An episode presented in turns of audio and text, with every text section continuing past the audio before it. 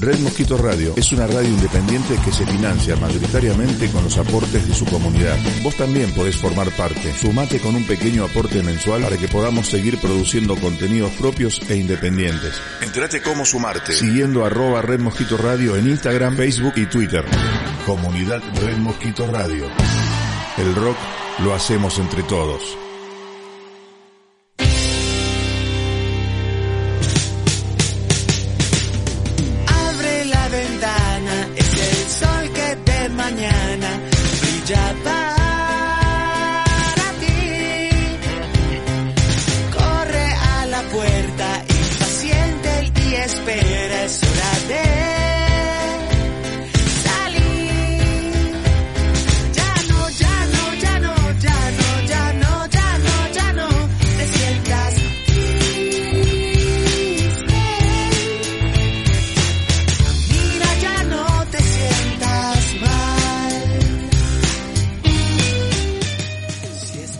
Poesía más acción igual amor. Bienvenidos amigos y amigas, esto es Ventana al Sol al borde del invierno en algo de otoño 2021. Un poco de frío que le haremos frente con todo el corazón y la calidez del sentir.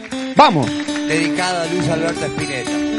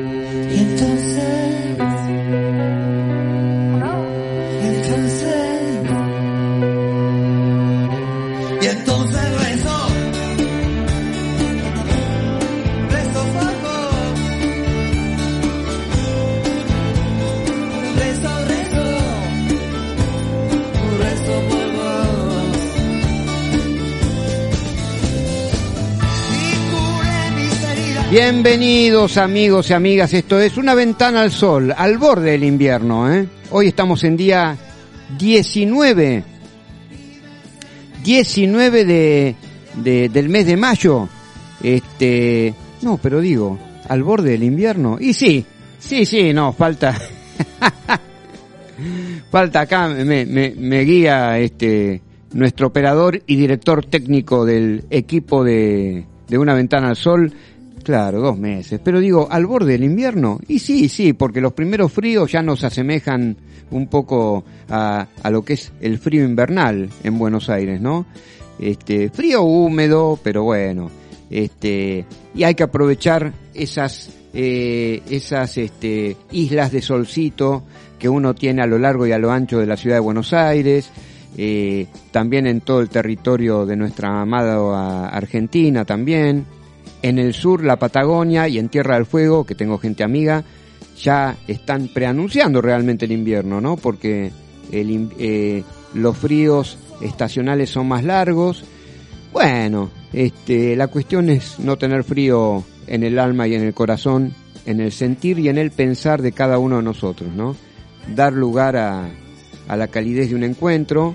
En estos momentos, eh, lógicamente que no es posible acercarnos tanto, pero no hay que olvidar eh, que los diálogos pueden enriquecer más eh, eh, los, los encuentros aún las distancias, ¿no? No hay que perder el eje del amor por los otros, por uno mismo también, dedicarse tiempo a uno también, a lo que a uno le da placer, amor, gusto, ¿no? Eh, bueno, además de cumplir con todo amor el trabajo que cada uno nos toca, eh, no olvidarse de si uno tiene algún hobby, eh, este, bueno, eh, cultivarlo, en fin, bueno, da para largo esto. Bueno, saludos a mis hermanos y sus familias, a mi mamá Teresita, que la quiero mucho, después a Mariana, quien asiste a mi mamá y su familia, también a, a Claudia, que eh, hoy cumpleaños, eh, quien asiste a mi mamá también, le mando un beso, a ella y a toda su familia también, eh, después a Agus Acher, que también eh, este, quiero, quiero contar también que ella tiene una, en el Instagram, arroba Agus este, que tiene unos covers buenísimos de canciones muy lindas, también, que lo recomiendo. También a Yamila, también. Este, bueno, a Juan el taxista, ¿eh? Este, después más, eh, dentro de unos bloques pasaré el aviso de él también. A Horacito Pereiro y, y, y- Alicia también. Eh, les mando besos y abrazos ¿eh? calurosos a ellos, gente amiga muy buena. En fin, eh, a Leti, eh, Guille, Chloé, a Natalia y familia, a toda la gente buena que anda en la Argentina y en el mundo, gente de buena voluntad, que quiere la paz del corazón, los encuentros, los reencuentros, y eh, también a Raquel, que me, que me arregla el bocho, este, o lo poco que queda. bueno, este, le ponemos garra. ¿eh? Eh, y voy a nombrar, acá, quiero aclarar acá a la, a la dirección técnica, lo arregla así, dentro de todo, lo arregla por dentro, ahí el bocho, hay veces que vio las vicisitudes de la vida, hay que hacerle frente, entonces, bueno, siempre es bueno eh, la, gente profesional y humanitaria ahí que, que lo ayuda a uno. Un saludo a Raquel también. Bueno, y qué decir del equipo técnico amistoso y afectivo que sigue a una ventana al sol. ¿De izquierda a derecha o de derecha a izquierda? En la operación técnica, en la dirección técnica, como si fuera un DT de fútbol. César Cuchu, el de la esta.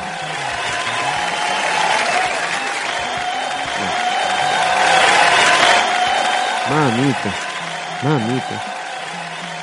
Bueno, está bien. Podemos pasar a la reina de las redes sociales, que es la señora Martita Barrera Mayor.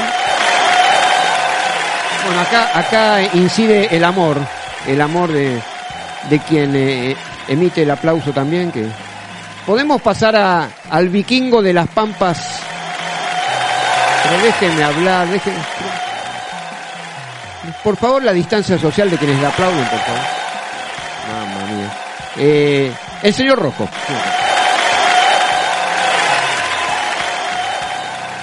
Momento, momento que falta en el equipo el señor más bien llamado como el chino. ¿Cuántos vinieron? ¿Tres, cuatro personas a la conferencia de prensa, viejo, del chino? No. Más o menos. No, no, no, no empiece, no empiece, por favor. Los aplausos deben ser equitativos. Justicia social para los aplausos. Perdón, Ale, el poeta quien conduce este programa. no, no, no, no, me, estoy despierto. Me tomé un café antes de venir a la radio que eh, Juan el taxista, Juan Nahuel el taxista, tipo macanudo, que estuvimos hablando ahí sobre la realidad del país y del cotidiano. Le mando un gran abrazo que nos está escuchando en este momento. Bueno, eh, y bueno, el WhatsApp de la radio 1160593117. 1160593117 si querés dejar algún mensajito, bueno, por texto por audio. Bajás la app de Red Mosquito Radio en el Google Play y las emisiones pasadas de los programas las tenés disponibles en Spotify y iTunes y buscás Red Mosquito Radio y disfrutás de todos los programas de la radio, por ejemplo, de 9 a 11 de lunes a viernes, ¿se escucha bien? Mañana del carajo. Sí, no, no lo, no lo quise decir así. Mañana del carajo, sí, es así. Y después tenés, este, no sé, el baúl de Andrea, eh, banda de garage, tenés este, ¿qué? La, la vitrola también, a las 15 horas, los jueves, de 15 a 17 horas, tenés todo el rock también y te entretiene mucho, es el equipo, el, el Dream Team, el Dream Team está en Mañana el Carajo, la vitrola, está desperdigado ahí en toda la vasta programación de Red Mosquito Radio, que tenés que disfrutarla, ¿viste? Si tenés una reunión de consorcio plomo, ¿viste? Que vos decís, qué plomo, ¿viste? Bueno, me pongo Spotify y iTunes, tengo paciencia y disfruto de la programación de Red Mosquito como de Una Ventana al Sol también, si, te- si te lo perdés, ¿no? Si te lo perdés, no es porque querés, porque, ¿viste? También tenemos un tiempo que vivimos que, como diría mi abuelita descendiente de italianos, mamma mía, ¿viste? Buah. Este, y después tenés, después de Una Ventana al Sol, dejás pasar un ratito y lo escuchás al grosso de Juanjo Montero, ¿eh? Con Esto es así. ¿O no es así? Esto es así, Juanjo Montero, un grosso, ¿viste? Grosso Juanjo Montero, ¿eh? lo escuché el otro día. Bueno, este, y además, y lo voy a escuchar hoy también. Y en concreto, eh, te cuento que tenés amigos del infinito de 20 a 21 a 30. Al señor Matías Faulkner, que es columnista netflixiano por autonomacia. Por autonomacia no es una palabra, es por excelencia, ¿viste? El columnista que es la sabe lunga, ¿viste? De, ahí en criollo, ¿viste? Eh, la sabe lunga de Netflix, ¿viste? Usted me pregunta a mí de Netflix y lo tengo que escuchar al señor Matías Faulkner que es acompañado los sábados, también eh, don Matías, por mis amigos don Mariano Galarza y don Martín Sebastián Villamonte. El señor Martín Sebastián Villamonte es alto periodista deportivo. No, di- dicen el oficial, es un amigo. Está bien, bueno, el oficial. No, no. es un amigo, yo te digo la verdad, es un dialoguista del deporte el amigo. ¿eh? Le tengo mucha fe al doctor Martín Sebastián Villamonte. ¿eh? Ahí, colega periodista, viejo. Así que bueno, le voy a pedir algunos consejos, pues yo, eh, viste, de periodista deportivo. ¿Usted se imagina de periodista deportivo Alejandro Jorge Sarquisno, no? No, no, no, no asienta negativamente. Mire, pase algo de música, por favor, para pasar este mal trago. Y vamos a disfrutar los placeres y sabores. No, bueno, está bien. Mejor esperen unos minutitos y ya van a saber, ya hemos anunciado algo.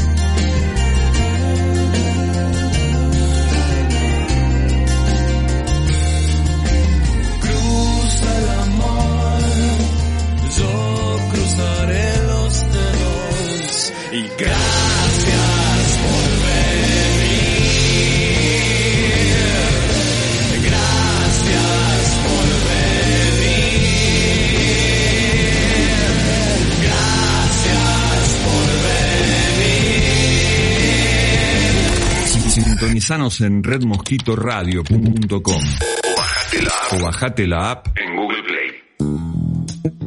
Muy bien, muy bien. Y con los primeros fríos y también estando cercanos a una fecha patria como es la, de- la del dentro de unos días, el 25 de mayo, uno disfruta de, de comer en familia con los recaudos correspondientes, por supuesto, pues estos tiempos son muy especiales. Ya pasarán, por cierto. Estamos acá al aire con alguien que sabe muy bien de lo que, de, de- de lo que habla, porque lo vivencia. Él es chef y se llama Marcelo Núbile. Bienvenido a Una Ventana al Sol. Hola, ¿cómo andás, Marcelo? Hola, Ale, buenas noches, ¿cómo andan? Todo bien, muy bien. Muchas gracias, Marcelo.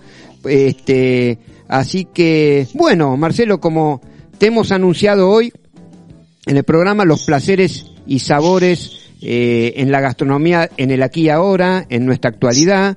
Eh, Sí. a- Ante todo, bueno, la pregunta del millón. Eh, ¿en, Sí. qué, ¿En qué momento eh, está la gastronomía actualmente en nuestro país con esto que estamos pasando? Mira, se está, realmente se está, este, por ahí usar la palabra reinventando es un poco, este, eh, es lo que está sonando, pero está pasando eso porque se están empezando a utilizar técnicas que antes no se, no se usaban, como es, este, por ejemplo, lo de cocción al vacío, envasado al vacío. Eh, eh, vos pensás que, o piensen ustedes que, por ejemplo, todos los salones de eventos, lo que eran casamientos, fiestas, todo eso quedó este, de- suspendido eh, hasta ahora y no se sabe hasta cuándo. Entonces, eh, bueno, eh, todo eso, digamos, sí que quedó un costado y después, eh, bueno, empezó a funcionar mucho más lo que es el sistema en Takeaway. La gente empezó a hacer muchas más comidas caseras. Eh, el año pasado fue un boom con lo que es masa madre, eh, para los- la parte de panificados. Así que bueno, le dio una vuelta bastante, digamos, buena en ese sentido, lamentable para el sector gastronómico, muy, muy golpeado. Pero bueno, eh, eh, hay gente que ha sacado, digamos, lo mejor y ha podido aprovechar esta situación con tecnologías eh, modernas y bueno, a, a seguir, como se dice, remándola, ¿no es cierto? Claro. Claro, es que realmente son momentos en que eh, reinventarse también es eh, volver a crear lo que ya estaba, este, o sea, lo que ya estaba establecido, ¿no? O sea, Y no es sí, menor. a ver, por- claro, que, no sé, por ejemplo, eh, para poner un ejemplo, una casa que hacía comidas tipo las roticerías, que, que las hay, eh, bueno, hoy eh, están funcionando con un sistema de comida como las que hago yo, envasadas al vacío, pasteurizadas. ¿Por qué? Porque es un sistema eh, muy seguro y donde no hay contacto este, con la comida prácticamente. Es todo en envase y ese envase va en un envase de plástico envasado al vacío. Ese envase va a una temperatura determinada donde no solo se cocina el alimento, sino que queda, este, como decía recién, pasteurizado, tiene una larga durabilidad y bueno, el, mm, eh, se, se evitan, digamos, muchos manipuleos de alimentos en las, de las personas. Entonces, por lo tanto, digamos, tiene otra seguridad, tiene eh, un punto más a favor que lo que puede ser, como antiguamente, eh, comprar algo así este, en algún local de comida. Eh, se regularizó mucho más el tema de las campanas. Fíjate que lo que era autoservicio ya no están más. Eh, no, no, por, por, bueno, por todo este mm, protocolo y por toda esta pandemia que se está viviendo. Claro, higiene de la alimentación a full. Higiene de la alimentación a full, lo cual en Argentina viene muy bien. ¿Por qué? Porque si bien el curso de manipulación de los alimentos junto con la libreta sanitaria es algo importante que todos los que estamos en el sector gastronómico lo tenemos que tener, eh, no es algo que venía sucediendo. Entonces, esto lo que ha hecho también es que sí o sí cada persona que está en contacto con los alimentos, sea la preparación que fuese, eh, tiene que tenerlo. Eh, y bueno, eso te da también este eh, un, un valor que eh, sabe cómo manejar y, y conoce de las propiedades de los alimentos. Claro. Bueno, Marcelo, mira, eh, vienen los primeros fríos. Yo me Sí. adelanté frente a los oyentes en decirles que estamos al borde del invierno y todavía, eh, o sea, cronológicamente falta un mes más. Eh, Sí. No sé si largo o corto con todas las cosas que estamos pasando, pero eh, bueno, con los primeros fríos, como les decía, eh, uno empieza a disfrutar de comidas estacionales, ¿no?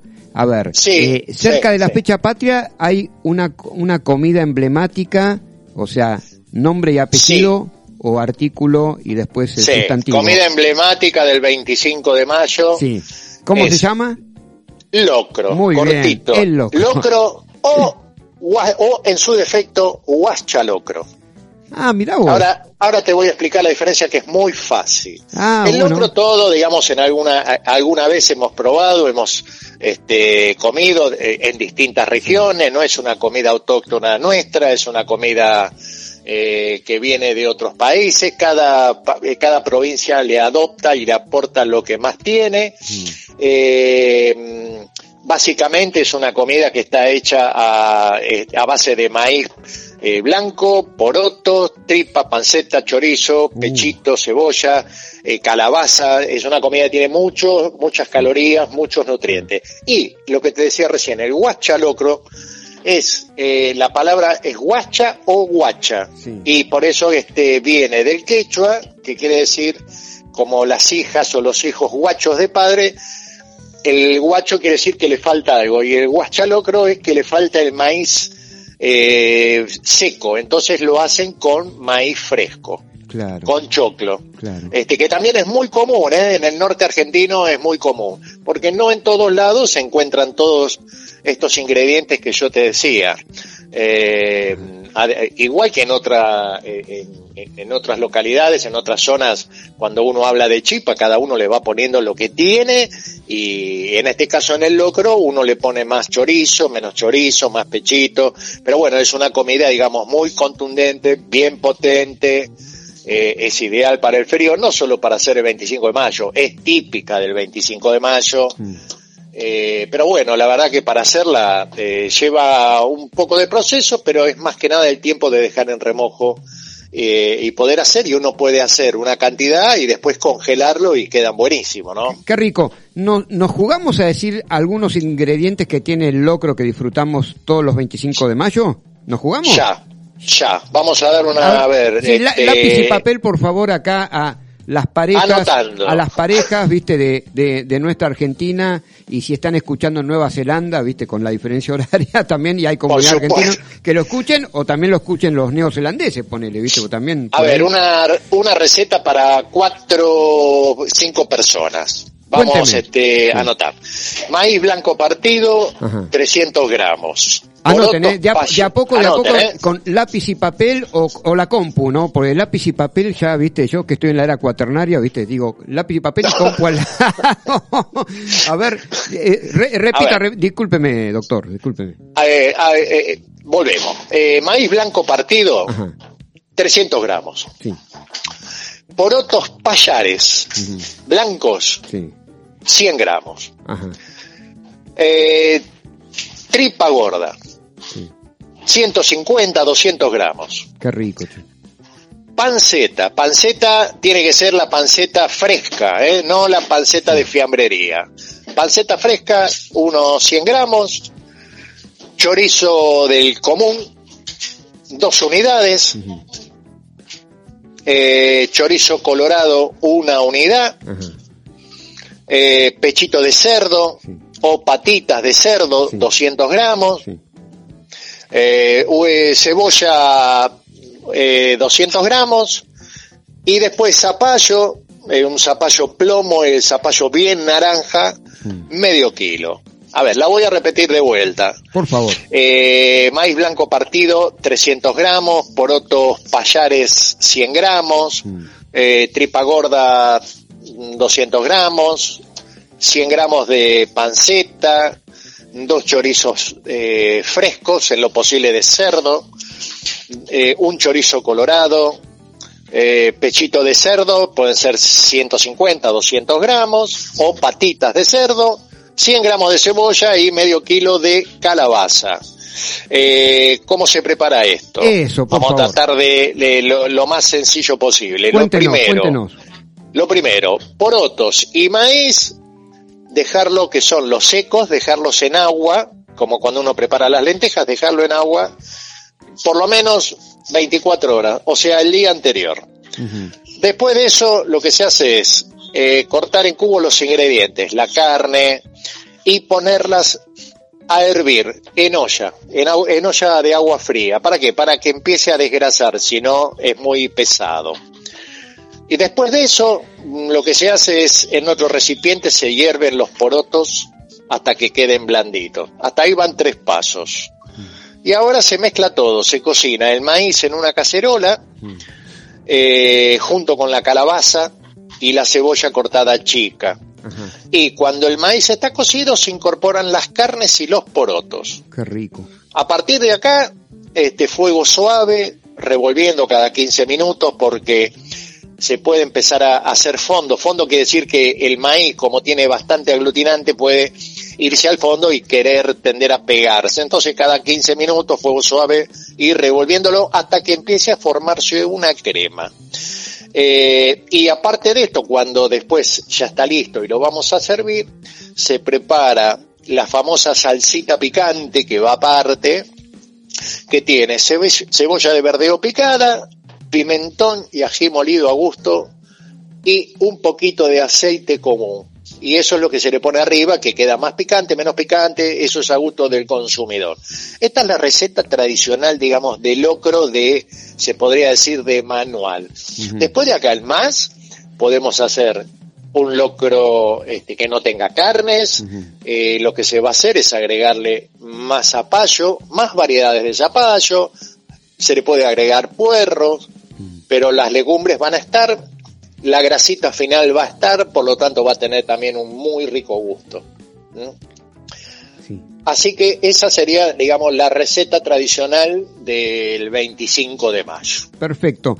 A ver, ahora eh, quiero ser ambicioso con usted ya que lo tengo eh, disponible. Yo Dígame, se me, doctor. Se, se me ocurre, se me ocurre consultarle, don Marcelo Núbile. Sí, Eh, a ver, eh, comidas de los primeros fríos, ¿ah, ¿no? Sí. A ver, Sí. con, con el correspondiente, porque después de, lógicamente después del locro viene inmediatamente el té de cedrón, que no vamos a dar la marca de- del tipo de, de té de cedrón, ¿no? Porque hay distintas marcas ahí, por razones, Sí. por razones obvias no lo vamos a publicitar, sino, pero, no, no, no. pero, pero Este bueno. Sí, una unidad coronaria porque es un taparteria, ¿no? También.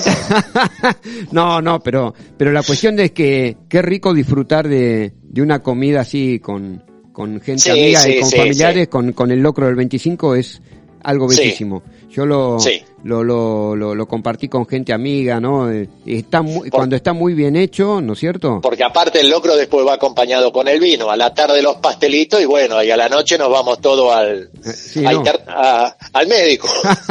al gastroenterólogo de, de- de- que, nos, que nos convenga. no, pero bueno, pero ¿quién nos quita lo bailado, no? sí, señor. Bueno, a ver, comida de los primeros fríos, o sea, Sí. otra receta sencilla que se le ocurra Sí, y, y si es posible algo que le siga eh, un postre, ¿no? También que uno puede disfrutar también.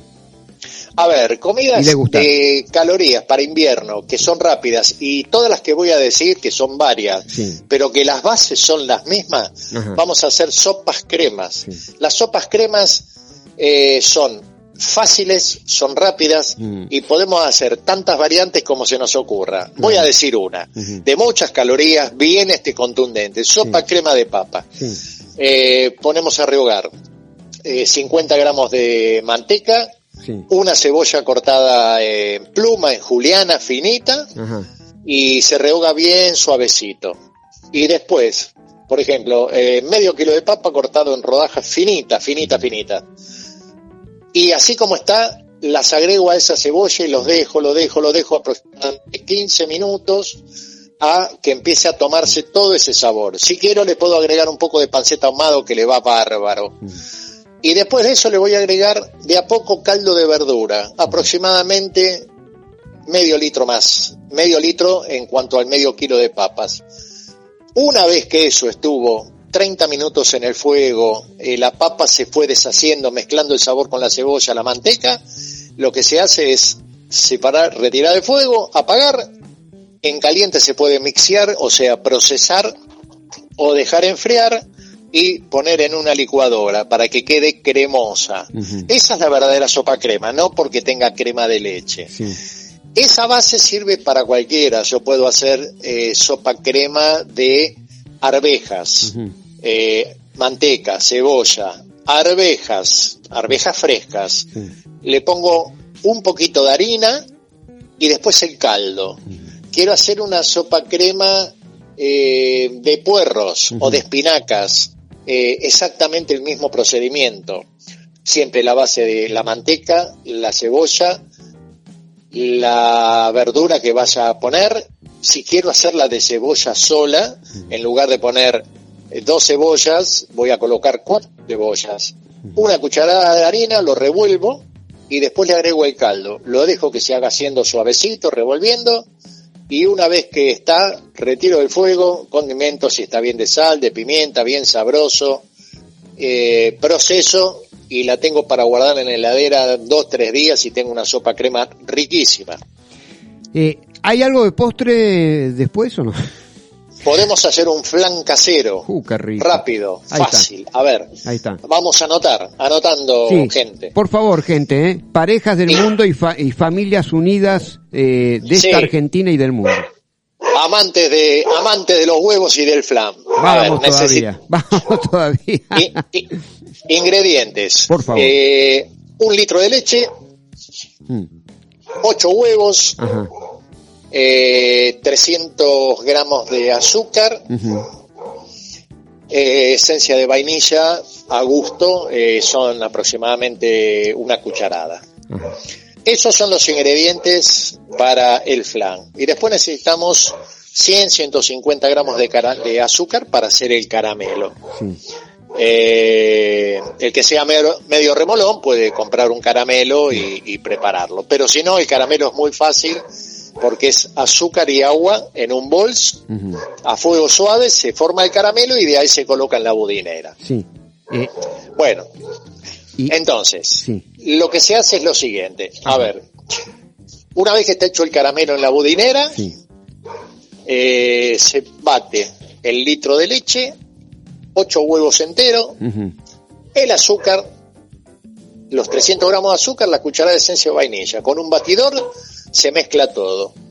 Se vierte sobre el molde que ya tiene el azúcar, a ver si se entendió bien, un molde de los flaneros, y eso se lleva a baño María al horno aproximadamente 50 minutos. Para que se haga un poco más rápido, el agua que eh, se coloca para el baño María tiene que estar caliente. Y con eso evitamos este, que tarde una hora y media. Agua caliente, el baño María. El baño María se entiende que es un recipiente con agua donde arriba va a estar la flanera. Claro. Esto se lleva a horno moderado, horno 170, 160 grados y no se toca más aproximadamente por 50, 60 minutos. Listo. Se saca con cuidado porque el agua está caliente, se deja reposar y después comprate el dulce de leche que más te guste, que tenemos Claro. los mejores. No, pero- Y acompañalo. Pero yo voy a ser más ambicioso de lo ambicioso. Para la, para la próxima convocatoria lo voy Sí. a le, eh, le dispongo de usted como para que nos describa cómo se hace dulce de leche casero, pero no hoy porque no hay tiempo. Pero pero- fantástico, no, fantástico. ¿Se anima? Eh, Vamos Por todavía. favor. Ese es Por mi chef, mi chef preferido, ese es mi chef preferido. favor. Bueno, eh, Marcelo, mira, eh, vos tenés un emprendimiento que podés Sí. dar eh, eh, las señas este, que más quieras. A ver, ¿dónde se tienen ver. que conectar con vos? Para ubicarme, para contactarme es eh, Viandas Sí, Cool. Sí. Cool se escribe K de kilo, Sí. U, L, L. sí, eh, en, En Instagram. En Instagram, En Viandas Instagram. Cool, Sí. así todo, todo seguido. Sí. En Facebook Sí. también es. Viandas Cool. sí. Ahí pueden encontrar este, distintas cosas, notas, eh, preparaciones, qué es lo que hago, qué es lo que me comercializo. Eh, Y bueno, a través de eso se contactan y yo me eh, los, este, lo- los ubico y bueno, vamos este, viendo inquietudes o pedidos o lo que fuese. Bueno, muchísimas Yo trabajo sí. con el sistema este, como te decía, de lo que se llama cocina de quinta gama que es eh, envasado y pasteurizado. Bueno, algo me dice que Red Mosquito Radio va a disfrutar también de sus de sus placeres y sabores. Algo me dice, déjeme ser su embajador si es posible. ¿eh? Contráteme como embajador que yo acá, este, no soy un embajador ante la, la ONU de la gastronomía que es usted. Muy bien. Así que bueno. Bueno, Marcelo, Bueno, este, mil gracias también por responder a nuestra convocatoria y Me alegro que hayan pasado una noche linda, Sí. este, a- a- a- este, acompañados y bueno, con estas recetas vayan comprando con tiempo estos ingredientes porque recuerden que si van el sábado previo al 25 de mayo seguramente falte chorizo colorado, patita Claro. de cerdo, porque a todos se nos ocurre hacer lo mismo para esa fecha. Claro, claro. Claro. Entonces, cómprenlo, eh, esto lo digo en serio, eh, mañana, pasado, después el lunes ya estamos al horno, ¿eh? Bueno, ya. Hablando de cocina. bueno, Marcelo, te mando un gran, un gran abrazo, que estés muy bien en todo sentido y ya eh, este, en un tiempo más te vamos a convocar de vuelta para que nos describas también placeres y sabores de estos tiempos. ¿eh? Bueno, bárbaro, vale, gracias, este, un saludo para todos y, y que tengan y un buen fin de noche. Bueno, muchísimas gracias. Bueno, Marcelo Al Nub- contrario. Gracias. Marcelo Núbile en Una Ventana al Sol.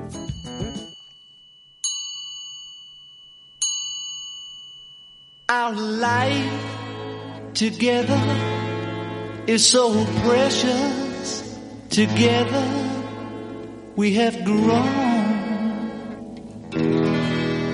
We have grown. Although our love is still special. Let's take a chance and fly away somewhere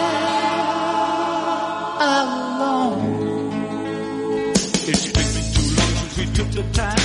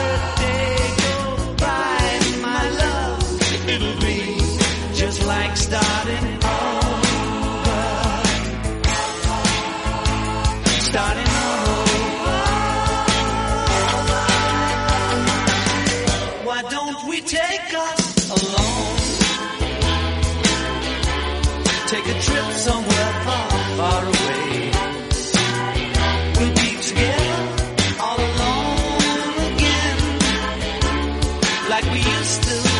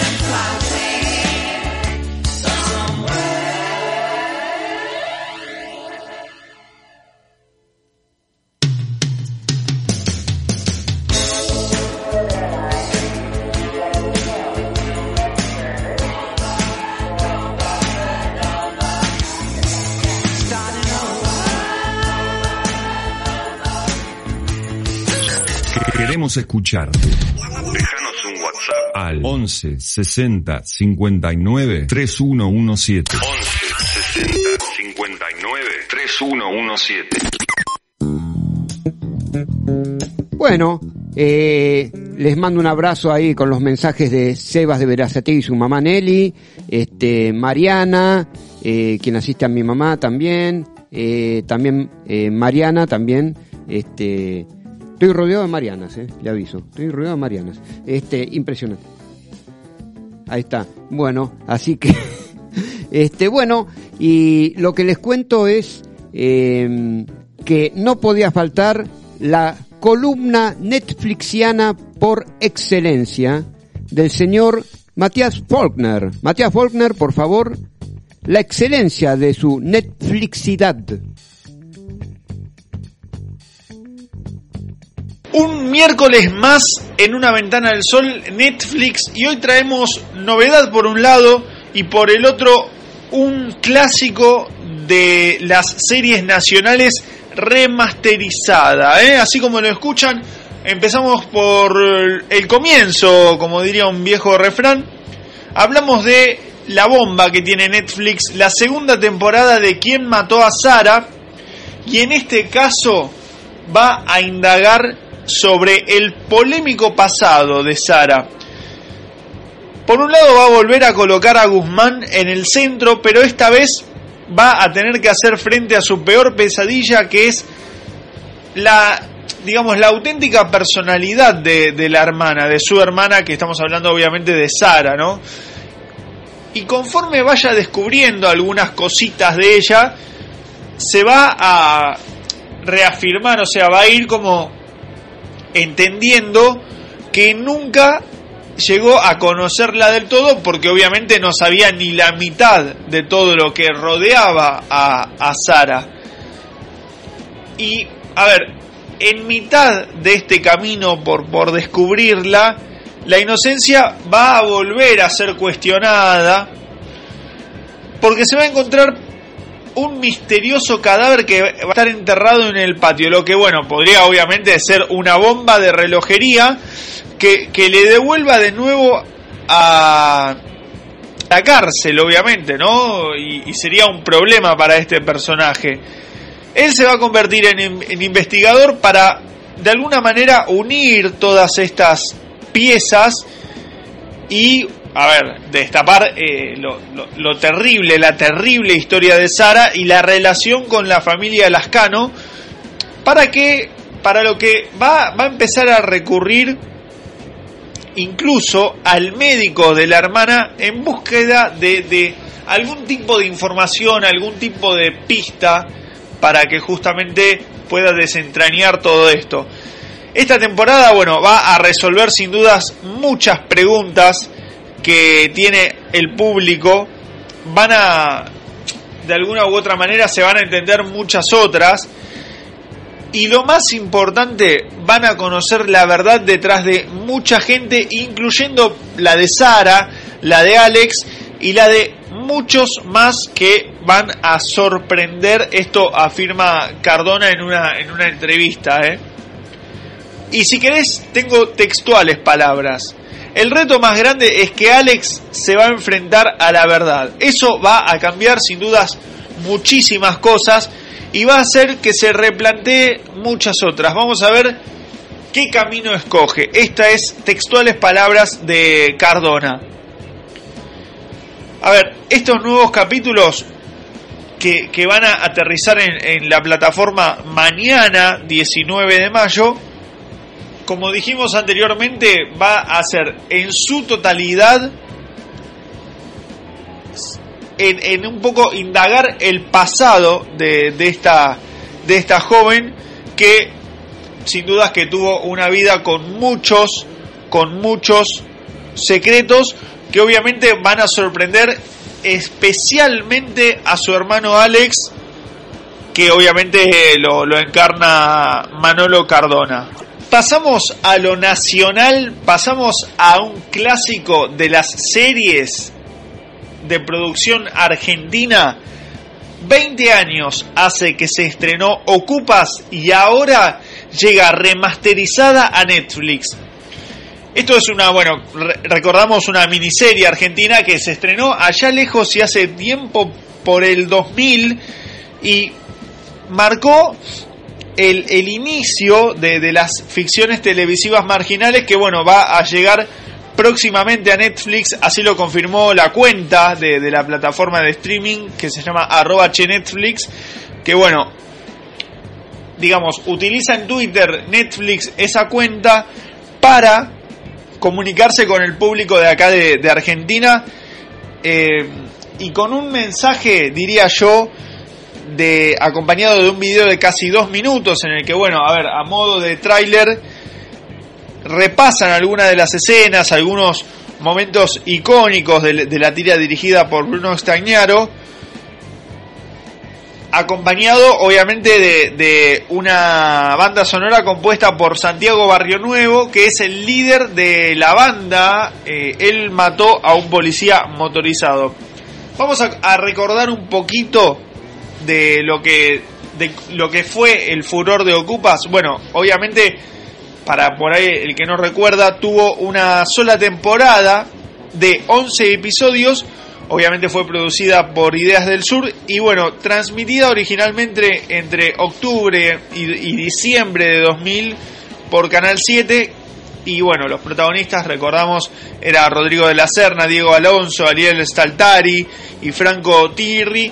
Y el director, y, y esto es lo, lo importante también, el director señaló que en una entrevista que, bueno, la historia que se narra, como dijimos en sus 11 episodios, lamentablemente sigue siendo algo absolutamente actual y es verdad porque hay mucha gente que, bueno, que por la situación actual del país no puede eh, adquirir a su casa y recurre a esta, a esta a esta práctica ilegal que es ocupar una vivienda, ¿no? Pero bueno, lamentablemente espero que, que, esto se solucione y que no tenga que pasar lo que la, la, miniserie refleja. Por el momento nada más, gente oyentes de una ventana al sol, yo los saludo, mi nombre es Matías Faulkner, recuerden que pueden seguirme en arroba meflocutor, ahí hay contenido para que vean un poco mis trabajos y por supuesto pueden hacer consultas, dudas, inquietudes o todo lo que tengan que, lo que quieran saber sobre Netflix o lo que les gustaría que hable de, de ahora en más para, en este segmento tan, tan eh, hermoso que toca hacer aquí en una ventana del sol. Les saludo, que tengan un lindo miércoles, buen término de jornada y un abrazo grande hasta el próximo programa. Quédense, por supuesto, disfrutando de una ventana al sol con la conducción de Ale Sarkis, Cuchu Dalasta en la operación técnica. Abrazo grande para todos.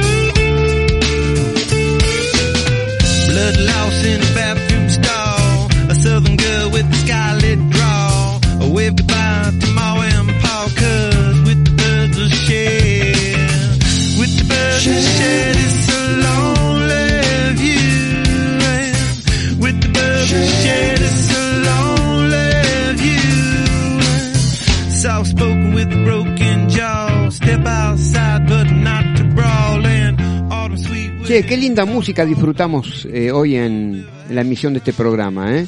Muy bueno el reportaje con Marcelo Núbile, así que espero que hayan preparado desde tablets, iPod y, en el mejor de los casos, lápiz y papel, como decían nuestras abuelas, o como también tengo incorporado yo todavía, ¿eh? que me tengo que perfeccionar en el arte de, Eh, yo soy medio cibervago, les aviso, ¿eh? medio cibervago, pero le pongo garra, le pongo garra, bueno.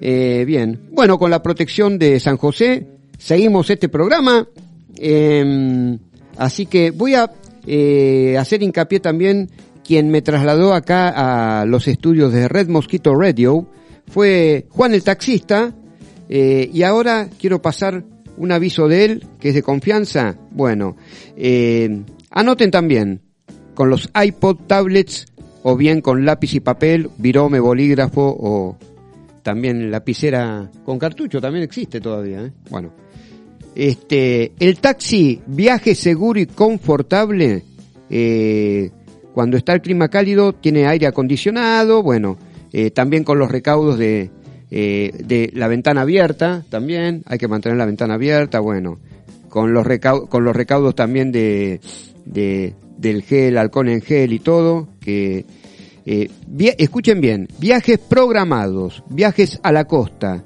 quintas, envío de encomiendas, eh, Juan el taxista, que en realidad nombre completo es Juan Nahuel, eh, 549 eh, 11 3796 3435. Repito, eh, el, el prefijo más 54-9 eh, 11 3796 3435. ¿eh?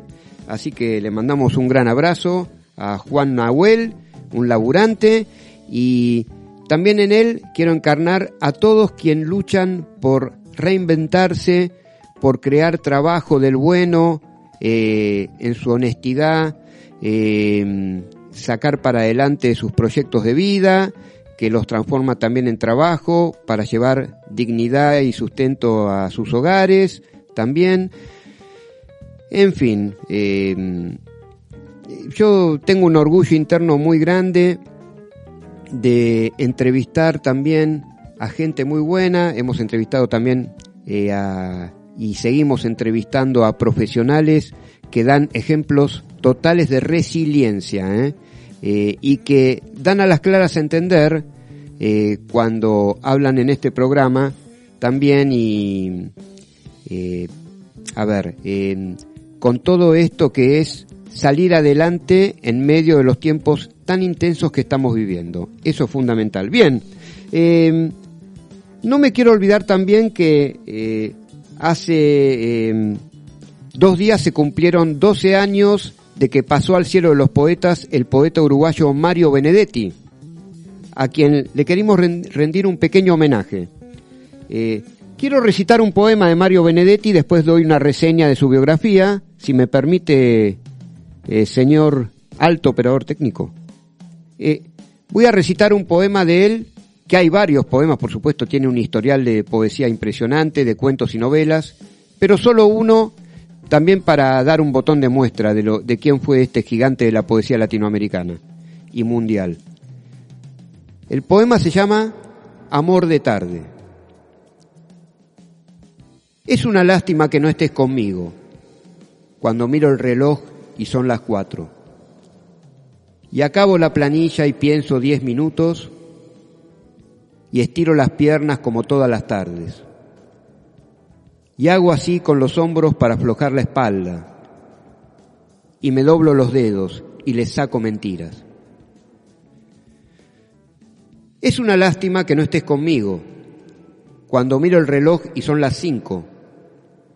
Y soy una manija que calcula intereses o dos manos que saltan sobre cuarenta teclas o un oído que escucha como ladra el teléfono o un tipo que hace números y les saca verdades.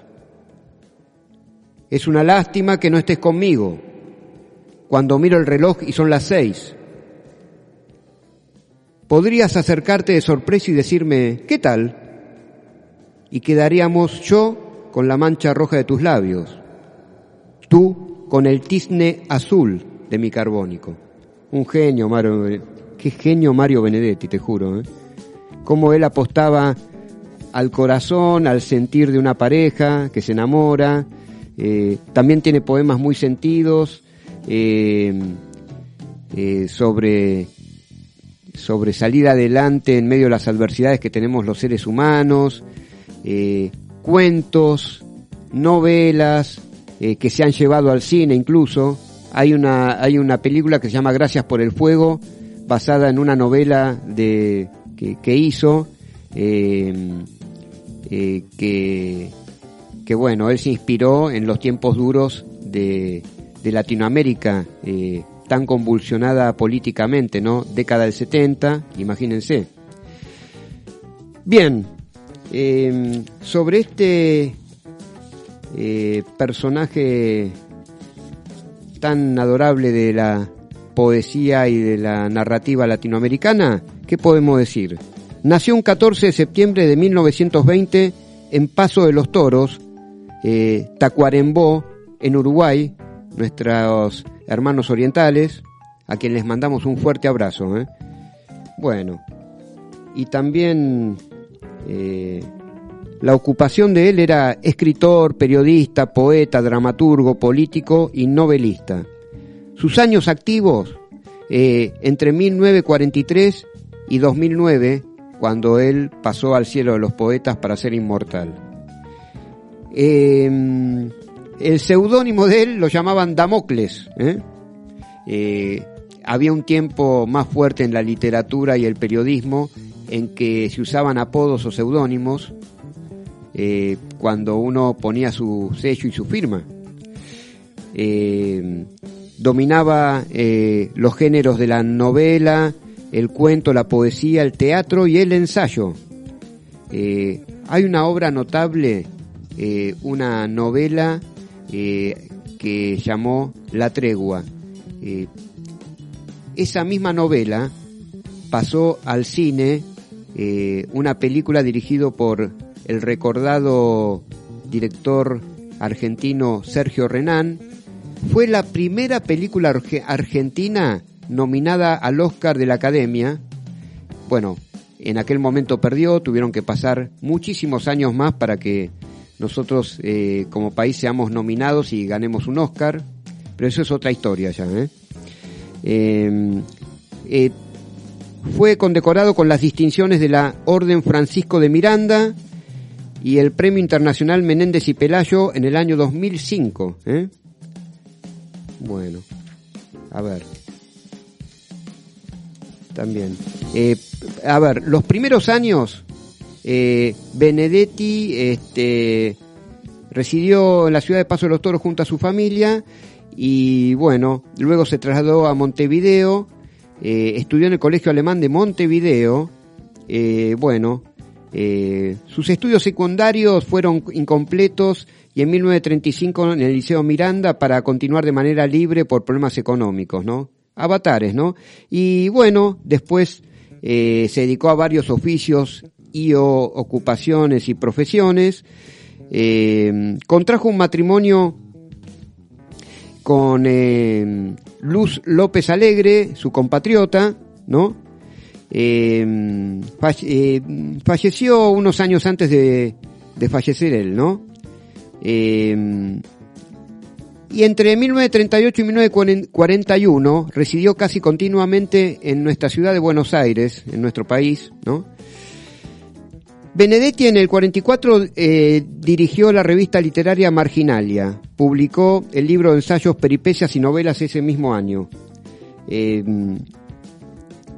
integró en, el, en 1945 el equipo de redacción del semanario Marcha, eh, donde hasta donde permaneció en el año 1974, cuando fue clausurado por el gobierno de Juan María Bordaberry, el presidente uruguayo de aquel entonces.